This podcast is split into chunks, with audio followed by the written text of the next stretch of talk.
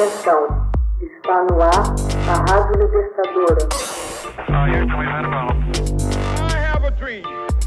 Assim sendo, declaro vaga a presidência da República. Começa agora o Hoje na História de Ópera Mundi. Hoje na História, 17 de outubro de 1968.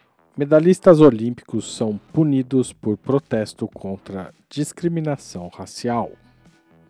Em 17 de outubro de 1968, o Comitê Olímpico Internacional anunciou medidas para punir os medalhistas do ouro olímpico Tommy Smith e do bronze John Carlos nos 200 metros rasos, por levantarem seus punhos numa saudação Black Power durante a cerimônia de entrega das medalhas.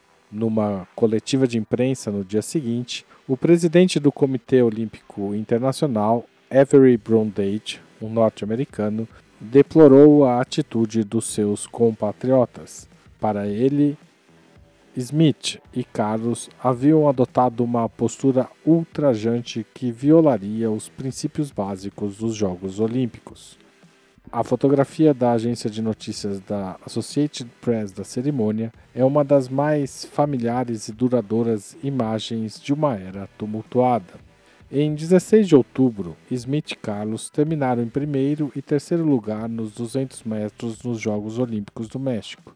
Smith estabeleceu um novo recorde mundial, 19 segundos e 83 centésimos, Anteriormente, ambos os atletas participavam de um grupo chamado de Projeto Olímpico pelos Direitos Humanos, que tentou estimular os atletas afro-americanos a boicotarem os Jogos de 1968. Mesmo que você ganhe uma medalha, dizia Carlos, isto não vai ajudar sua mãe, nem vai ajudar sua irmã ou suas crianças. Ela lhe dará 15 minutos de fama, mas e o resto de sua vida? perguntava ele.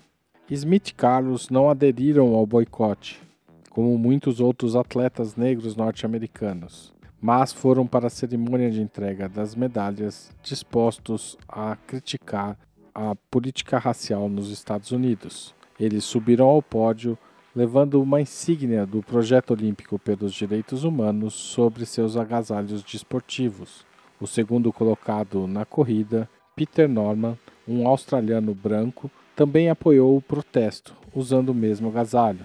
Descalços, os atletas norte-americanos simbolizavam a pobreza que afligia a população negra nos Estados Unidos. Carlos dedicou a vitória para aquelas pessoas que foram linchadas ou assassinadas, e para quem não se rezou sequer uma oração, para aqueles que foram enforcados cruelmente, e para aqueles que foram arremessados para fora dos barcos no meio do caminho. Já Smith usava um cachecol preto e, ao lado do companheiro, inclinou a cabeça, ergueu o braço com a mão coberta por uma luva e permaneceu em silêncio enquanto o hino era executado.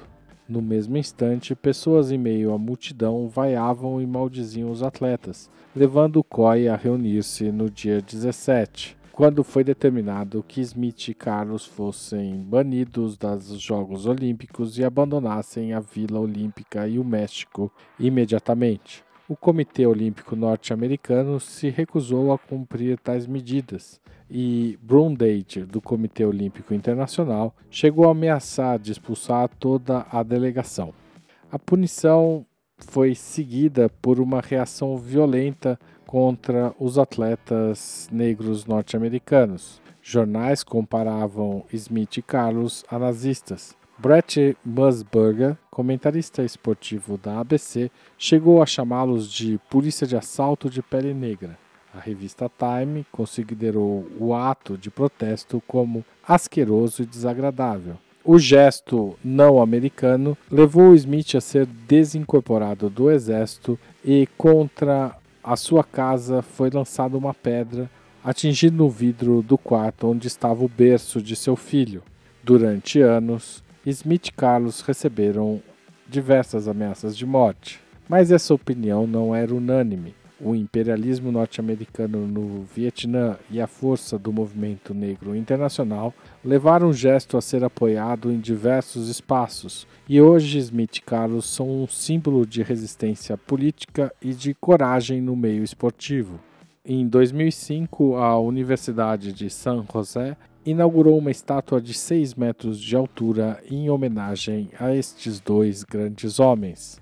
Hoje na história, Texto original Max Altman. Locução Haroldo Cerávulo. Gravação Michele Coelho e edição Laila Manoeli. Você já fez uma assinatura solidária de Opera Mundi? Com 60 centavos por dia, você ajuda a manter a imprensa independente e combativa. Acesse www.operamundi.com.br/apoio.